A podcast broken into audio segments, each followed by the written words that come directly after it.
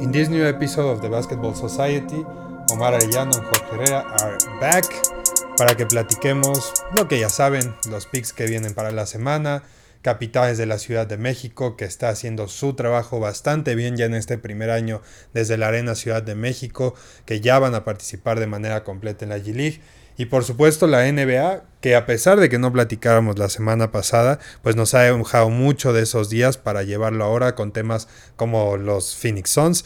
Pero vaya, vamos primero Omar, un gusto otra vez para que empecemos con los picks y que la gente pueda mejorar su dinero. Un episodio más, Jorge, amigos de The Basketball Society, qué placer saludarles. Comenzamos con esta sección que nos caracteriza los picks de The Basketball Society. Para el miércoles hay un parlay y hay una derecha que me gustaría dejarles. Eh, en el parlay vamos a poner a los Warriors que le van a ganar los Indiana Pacers como visitantes y lo vamos a combinar con los Hawks ganándole al Magic como visitantes y por último los Clippers en casa le van a ganar a los Timberwolves. Hablaremos más a fondo de los Clippers, pero este equipo es de miedo cuando están completos con Kawhi, con Paul George y compañía. Y por último, me gustaría decir que este, este parlay te da más 135. Por cada 100 estarías ganando otros 135 pesos. ¿Cómo ves este parlay? Mi única duda va a ser por lo que sucedió la última vez, que fueron el partido de Hawks Magic, porque la última vez que este programa apostó contra el Magic, Perdieron los Warriors en un partido que estaban dominando, que era suyo y en los últimos segundos les acabaron sacando el partido, pero quiero confiar en que Atlanta es mucho más estable, que a pesar de lo que esté pasando hoy en Atlanta, que no está haciendo la separación trade de Jonte que se esperaba para el año, sigue funcionando, está en playoffs, en porcentaje de 500, entonces vamos a, vamos a ver, esa es la única preocupación, pero creo que puede puede funcionar el trabajo de Trey contra el Magic. Sí, es peligroso porque hay que recordar que DeJounte Murray está lesionado y no regresará hasta dentro de dos semanas. Y en esta debacle han perdido siete de los últimos diez partidos los Hawks, pero tienen que revivir en estos momentos para poder seguir pensando en los playoffs para el siguiente año. Y por último, la derecha es que entre Luka Doncic y Donovan Mitchell en el partido de mañana van a anotar más de 50 puntos. Esto paga más 125.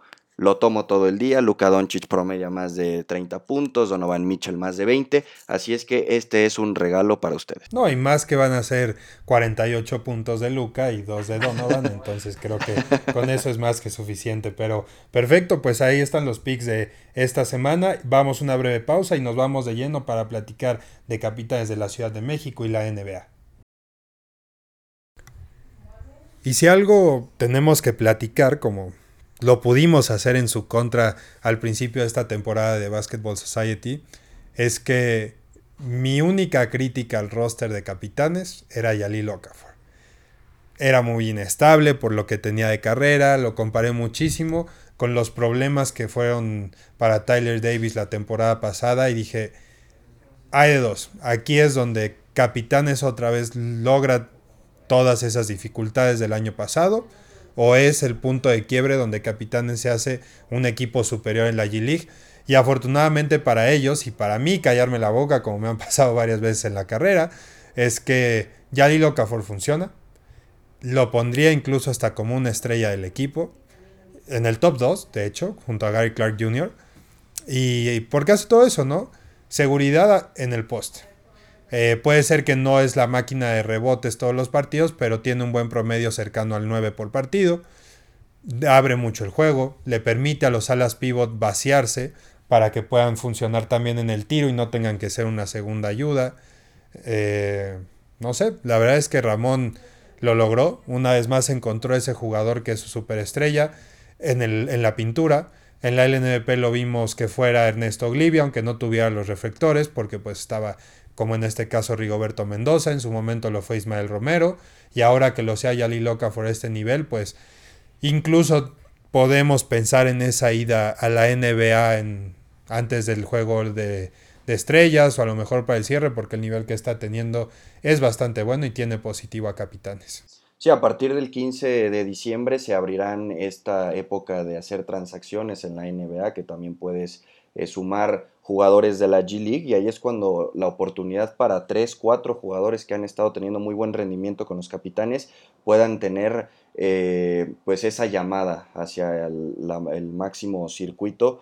Y me gusta mucho lo que ha hecho también, lo, mencionabas, lo de Gary Clark y también mencionar que Rigoberto Mendoza desde que llegó tomó la titularidad y ha hecho muy muy bien las cosas. También destacar que estos capitanes de la Ciudad de México tienen marca de 9 ganados, 6 perdidos. Si ganan el próximo viernes, eh, tendrán que esperar otros resultados y podrían ingresar a la Showcase Cup, a la Winter Showcase Cup, que se llevará a cabo del 19 al 22 de diciembre en la ciudad de Las Vegas.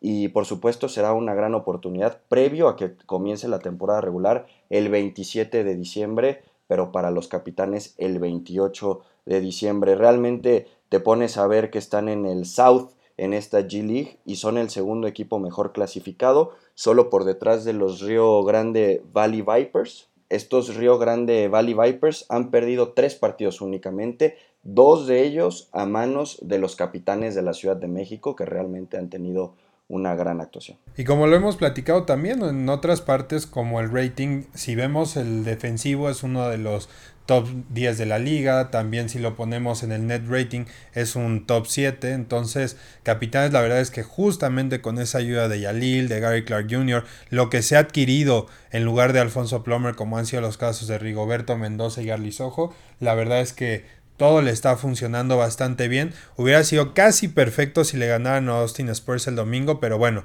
como bien decías, si ahora en el último partido de la Showcase se le gana en, en la Arena Ciudad de México al equipo, al equipo de Texas, pueden estar en la siguiente ronda y qué mejor que dar ese golpe, ¿no? Ya estar en una Showcase Cup, estando en Las Vegas y ya decir Capitanes llegó y ahora se viene la temporada regular que creo que él va a ayudar muchísimo para que este equipo pues siga ganando aficionados y entremos directo a, a ese fin de año de manera fuerte porque además Capitanes abrirá en casa y va a ser bastante bueno pero terminado ya eso de la NBA G League, pasamos a las grandes ligas, a la NBA Omar, donde primero que nada tenemos que hablar de los Phoenix Suns.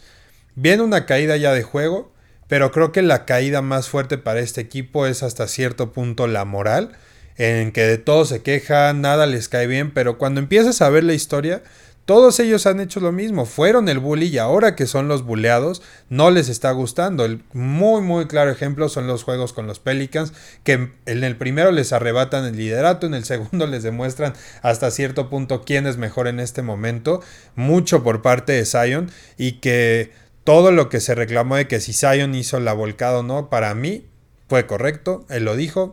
Nos eliminaron el año pasado, la manera en que nos eliminaron, la actitud que están teniendo, no, o sea, todo lo que hizo Zion, ellos lo hicieron contra Dallas el año pasado.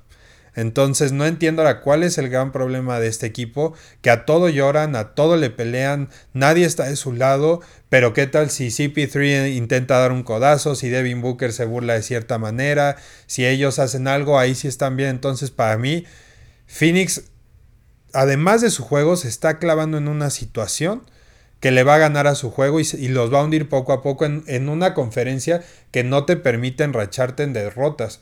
Ya lo hemos visto Phoenix. Se enracha y de estar en el primero ya va cuarto. También Dallas, de enracharse tantito, estar en un quinto lugar, se va hasta el octavo. Entonces, Phoenix la verdad es que luce, luce mal, luce mal. Sí, en eso tenemos que coincidir. Este, estos Phoenix Suns están haciendo o están llorando por lo que ellos hicieron durante estos últimos años. Bien ponías el ejemplo del codazo de Chris Paul a José Alvarado. ¿Quién dijo algo? Casi absolutamente nadie. También eh, el hecho de que hayan llorado por esta volcada de Zion me parece realmente ridículo. Más bien se tienen que concentrar en esta racha de cuatro partidos seguidos que tienen derrotas, que no están funcionando, que si no es Devin Booker, poco de Chris Paul, poco de DeAndre Ayton y pues los demás jugadores de rol tampoco están aportando tanto. Entonces, sí, estos Sons, que por cierto empataron el partido y lo llevaron a tiempo extra con una violota de Chris Paul, caminó como siete pasos antes de tirar desde su spot, lo sabemos. Eh, si, no, si no se concentran en mejorar ese juego y todo mundo va a estar intentando provocarlos porque ya vieron que se pueden desesperar. Si no se concentran en, en jugar, los desesperará. y que incluso no es un jugador. O sea, te puedes ir sobre Cameron Payne, te puedes ir sobre CP3, sobre Devin Booker, el mismo de Andre Ayton. O sea, es algo general del equipo que los está afectando. Que sí, desde el banquillo no está funcionando las indicaciones y ahí de tener espectacularidades que hacían a principio de temporada, ahora todo les cuesta trabajo y se excusan en lo que les están haciendo los demás. Entonces sí creo que Phoenix hoy por hoy no tiene un gran futuro de cara al primer parón fuerte de, de la liga y que se lo, lo que hice, se lo van a empezar a comer equipos como Memphis, los mismos Pelicans, incluso por ahí los que vienen de atrás, ¿no? Que Dallas empiece a crecer, Warriors, todo, los mismos Clippers. Entonces, si esto no se acomoda rápido, los 11 es un equipo totalmente de sexto, séptimo lugar, ¿no? Pero a cambio de ellos, de estar en un primero y caerse, un equipo que sí ha sabido manejar cada una de las situaciones y de verdad crece en juego tras juego tras juego es Boston. Lo más bonito para mí de Boston es que es un equipo donde todos son una amenaza. Puede ser que lo más débil llegue a ser tu, tu posición 5, pero cuando entra Robert Williams el juego cambia por completo y es una máquina desastrosa esto, vaya desastrosa para el contrario, porque Jason anota, eh, Grant Williams lo hace bastante bien, Jalen Brown, o sea, todo donde voltees, todo, todo funciona en Boston. Y creo que a como hemos avanzado en la temporada, ahora en este episodio nos toca decir o confirmar que Boston es el mejor equipo de la liga sin duda alguna, porque también vemos el lado de los point guards. A donde voltees hay alguien. Está Grant Williams, está eh, Brogdon, está Pritchard, o sea, todo funciona. No es de que, ah, bajo bajo mi nivel por cada vez que entra uno. Entonces creo que los Celtics hoy están encima de todos. Sí, tienen un, roster eh, muy completo y lo decías, todo mundo te aporta. Griffin eh, siendo titular, Marcus Smart, Brogdon, que tiene uno de los mejores porcentajes de triples de esta temporada, solo por debajo de tu pollo Watanabe que está jugando de manera espectacular. Con le aparecieron los triples al fin. Le aparecieron los triples al japonés. Eh, Brogdon lo está haciendo muy bien. Y por supuesto, Tatum, Brown y Smart son garantía desde ya hace algunas temporadas. Hay que tener mucho cuidado. Yo tengo que diferir un poco. Para mí es mejor eh, Milwaukee ya con Chris Middleton, pero por supuesto Boston hoy en cuanto a, ganados y perdidos sí es el mejor de la, de la NBA pero en cuanto a equipo, en cuanto también me parece en cocheo, yo veo un poquito por arriba a los Milwaukee Bucks.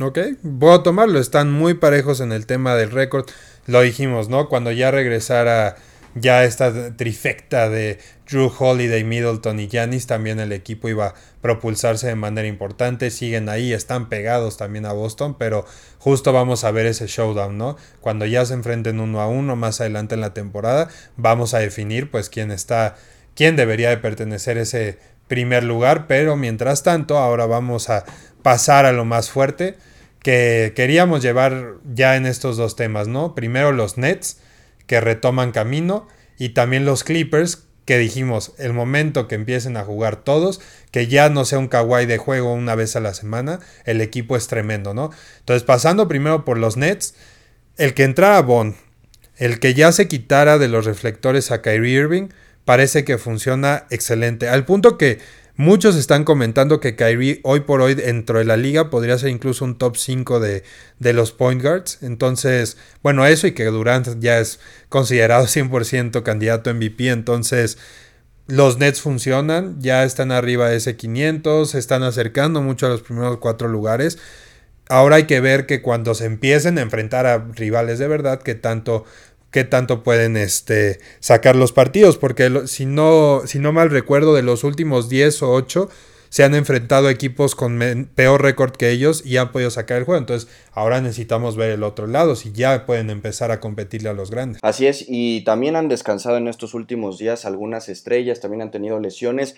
Eh, hace algunos días eh, los Nets se enfrentaron a los Pacers en calidad de visitantes y ganaron 136-133. No jugó eh, Kevin Durant, no jugó Kyrie Irving, por supuesto Ben Simmons tampoco tuvo actividad, no, tampoco lo hizo Seth Curry ni Joe Harris. Con todas esas bajas anotaron 136 puntos y que por cierto apareció el que yo les mencionaba desde el año pasado, Cam Thomas.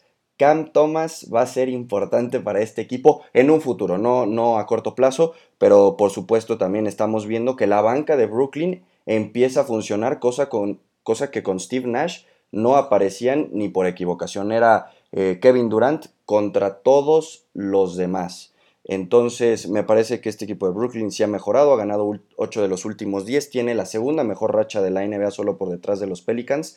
Así es que hay que tener cuidado, ya han subido muchas posiciones en estos momentos en cuarto lugar del este, 17 ganados, 12 perdidos, solo 4 eh, juegos por debajo de tanto Boston como de Milwaukee. Sí, pero vamos a ver, yo, yo mi parte es que justo no confío en que ya es un equipo de ese calibre.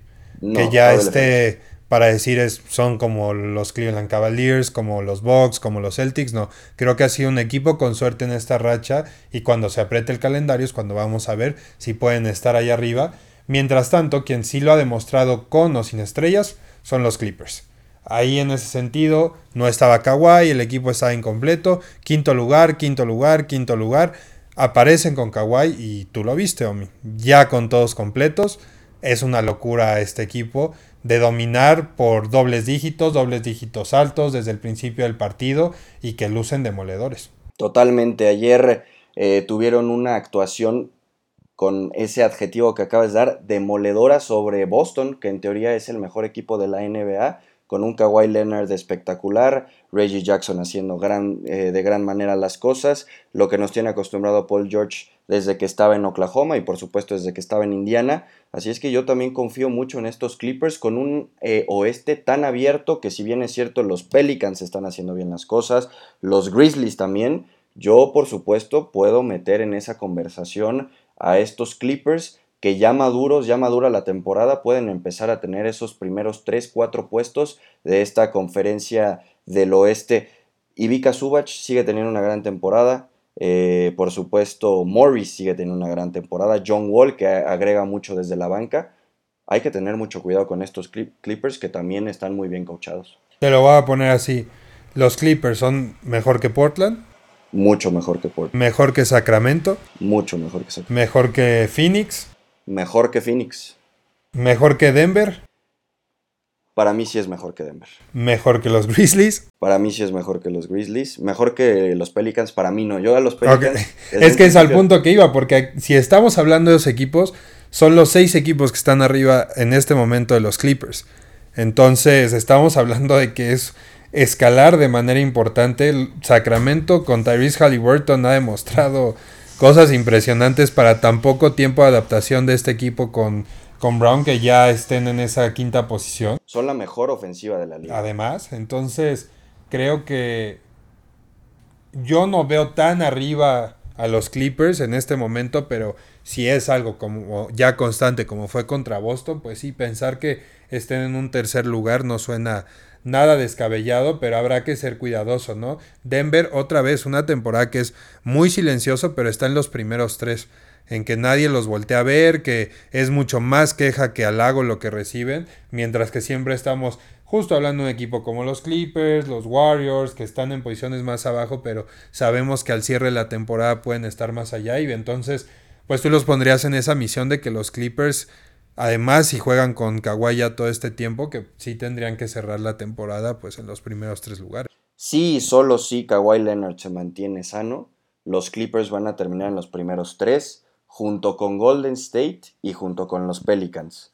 Por supuesto, Memphis tiene mucho equipo, si sigue demostrando Sacramento, pero me parece que esos tres van a ser los mejores. Los Warriors como que empiezan a despertar, me gusta mucho en ese segundo equipo Dante Di Vincenzo, me gusta mucho por supuesto Jordan Poole que normalmente viene desde la banca.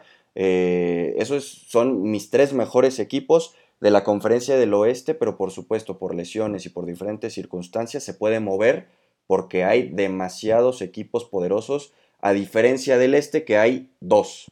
Dos, y si quieres meter a Cleveland, tres. Sí, sí, sí. Sí, no, y acá de esas conversaciones que se tuvieron al principio, ah, Utah, ¿qué está haciendo? Ya va en décimo lugar. Sigue jugando bien, tiene muy buenas cosas en Clarkson, en Laurie Markkinen, pero ya también ha caído. Y entonces aquí yo, yo a lo único que diría es que si nuestra condición es que Kawhi esté presente, puede Kawhi jugar alrededor de 70 partidos en la temporada regular? Es que esa es la gran. ¿Tú lo ves? Yo no lo veo jugando. Yo veo que lo van a dosificar.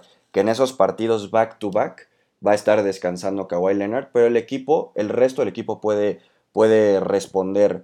Eh, ya es resiliente para ti el equipo entonces. Ya es resiliente. Ya eh, el equipo sabe que no va a contar, cuando menos en temporada regular, todo el tiempo con Kawhi Leonard. Y seguramente estarán eh, pues con el objetivo de los playoffs, ¿no? Y ahí sí vas a tener que jugar algunas veces un día sí, un día no, algunas veces back to back. Y para eso tienen que estar preparando a Kawhi Leonard. Algo que me, gustaría agregar de lo competitivo que está la conferencia del oeste. el último eh, equipo con récord positivo en el este son los Knicks con 14-13. En el oeste es el décimo lugar Utah 15-14. De eso te habla de lo imponente y lo importante que son los equipos en estos momentos en la conferencia del oeste. Está parejísimo como pocas veces. Sí, la verdad es que sí, siempre lo hemos dicho, el oeste tiene esa peculiaridad de que compite prácticamente todo el año, con el play-in se hace mucho más extenso esto, pero para ya que terminemos el programa, vamos a irnos a este camino que lo vamos a platicar muchas veces a lo largo de la temporada. Obviamente para el parón de, del juego de estrellas va a ser mucho más claro el panorama. Pero cuando nosotros empezamos este programa, mencionamos mucho que era prácticamente claro que Luka Doncic tenía que ser el MVP este año. Empezó a hacerlo muy bien, no había ni una sola duda de que lo era, pero hay dos factores, uno que para mí siempre es importante. Para mí, no puedes ser MVP si tu equipo no está en lo alto. O sea, no podemos hablar de que sea MVP, por decir algo, que LeBron James pudiera ser MVP y su equipo está en el decimosegundo lugar del oeste. Para mí nunca funciona eso. Entonces, en el caso Luca, hoy qué pasa? Que los Mavericks son octavo, que el equipo no funciona como si explotara para algo importante. Entonces, yo creo que va, a crecer, o sea, los Maps sí ya van para ese punto que sabemos que nada más que avance la temporada empieza a ser un equipo extremadamente productor en el, en el apartado ofensivo. Pero justo para mí hoy, ya ese número uno que teníamos de Luca, ya no, ya no existe. Ya hay gente adelante de él. Pero, antes de que yo de mis cinco quiero que, quiero que tú acomodes e, esa parte, tus top 5 de MVPs por el momento. Yo tengo que empezar por decir que hay un empate entre Luka Doncic y Giannis Antetokounmpo. Es cierto que no puede recibir ese galardón Luka Doncic si se queda en play-in, si su equipo no es un top 4 o top 5 de la conferencia del oeste, pero también hay que decir que estos Mavericks no son nada sin el esloveno, nada. Pierden por 40 puntos, no anotan ni, ni 100 puntos cuando no está Luka Doncic. Entonces, la importancia este eh, ser el most valuable player, sí lo tomo totalmente con Luka Doncic. Y el otro que está empatado para mí es Giannis Antetokounmpo. Nada nuevo, el griego lleva haciendo una locura desde hace cuatro años. Eh, sigue haciendo lo mismo, eh, más de 35 puntos, 10 rebotes, asiste mucho, ya mete triples, eh, tiene un poquito de problemas con los tiros libres, pero los, sigue corrigiendo. para mí ellos dos son el 1 y el 2, pero no hay tanta diferencia. Después yo pondría a Kevin Durant. Kevin Durant para mí sería el tercero en esa categoría. El cuarto, Zion Williamson. Y el quinto, a lo mejor te vas a sorprender, Anthony Davis.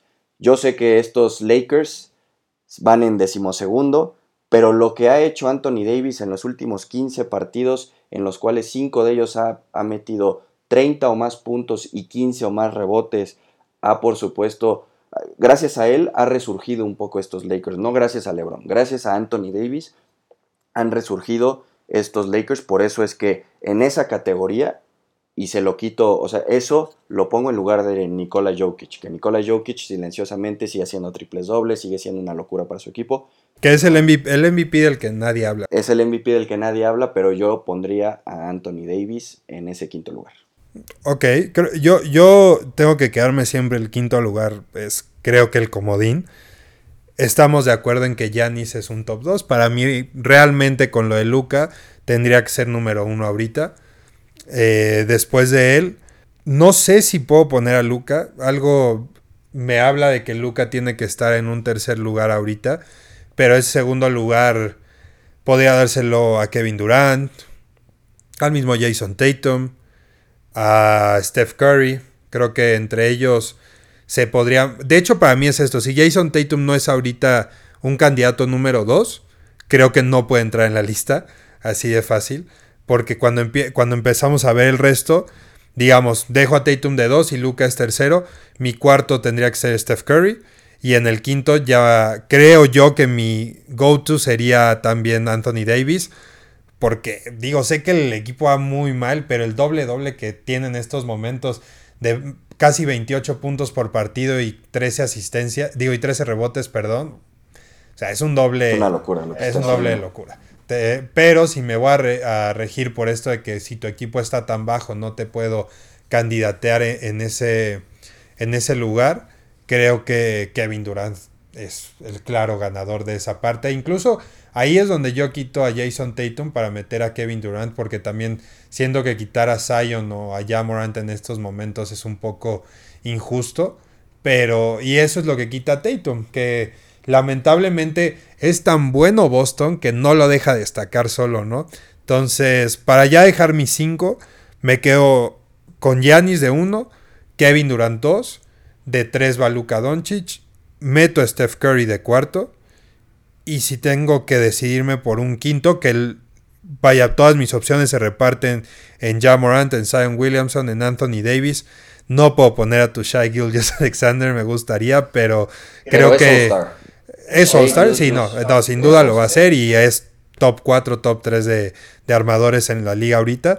Pero si me tuviera que quedar con un quinto, Solo por el tema de que no están los Lakers arriba, no va a ser Anthony Davis y va a ser Zion Williamson porque está empezando, pero el cierre de temporada creo que va a ser muy muy fuerte y más cuando estos Pelicans ya puedan jugar al 100 con un CJ McCollum y Brandon Ingram junto a él. Es que te pones a pensar McCollum, Ingram. Es que justo te pones a pensar que los Pelicans todavía no están en su máximo. Lo platicamos en el programa anterior y ahora es mucho más evidente que cuando ya vimos que están todos, ¿qué puede hacer? Y todavía le queda jugar un, casi un año completo a este equipo. Sí, luego puede llegar un José Alvarado y te mete 30 puntos en un partido y aparte es un dolor sí. para todos, un dolorcito ahí, un gran defensa. No, este equipo es muy completo. Y aparte están bien coachados. Sí, no, ha funcionado por doquier. Si a ellos, si a, diferencia de lo que decíamos de los Nets de que hacen como lo básico en, con Bond, aquí sí se está trabajando mucho más, tiene mucha más profundidad de estrategia este equipo y lo refleja su primer lugar. Hay que ser sinceros, puede ser que tomaron un buen momento, pero es muy merecido que los Pelicans estén en primero ahorita. Pero bueno, Omar, no sé si quieras agregar algo antes de que nos despidamos, alguien que haya que hacerle una mención honorífica antes de despedirnos. Me gustó que tú solito hayas mencionado a Shea Alexander. Hace poquito metió 40 puntos, metió 35 puntos en el partido anterior. Segundo mejor anotador de la liga. El segundo mejor anotador de la liga. Eh, cuando regrese Chet Holmgren y probablemente tengamos un top 3 pick para la siguiente temporada. Y aparte hay cap space en estos momentos aguas con Oklahoma. O sea, puede, lo voy a dejar de rápido, lo voy a dejar nada más del cierre. ¿Puede tener paciencia todavía Shai Gilgis Alexander para no querer irse a un equipo más grande? Debe tener paciencia, sabe que este es su equipo y sabe que el siguiente año va a llegar alguien de mucha experiencia al equipo que le va a dar eso que, que necesita. Va a agregar a Chet Holmgren, que es un top 2 en cuanto al draft de esta temporada. Y aparte, seguramente llegará un top 5, ¿no? Un prospecto top 5. Entonces sabe que irse quizás sería una tontería. Pues esperemos que no sea otra vez tu Kevin Durant, tu James Harden, tu Russell Westbrook, tu Steven Adams, porque si Oklahoma tiene algo de historia reciente es esa pérdida de estrellas. Esperemos que Shai no sea eso, pero amigos de, de Basketball Society, con eso toca despedirnos. Sam Presti, te amo. y también, bueno, eh, dar las condolencias y que descanse en paz Paul Silas, que murió en esta semana, primer entrenador de LeBron James y una historia como jugador, más que nada con los Celtics, fue una historia bastante fuerte. Pero muchas gracias por acompañarnos, Omar. Muchas gracias otra vez por una edición de Basketball Society. Mi nombre es Jorge Herrera y nos escuchamos en el próximo episodio.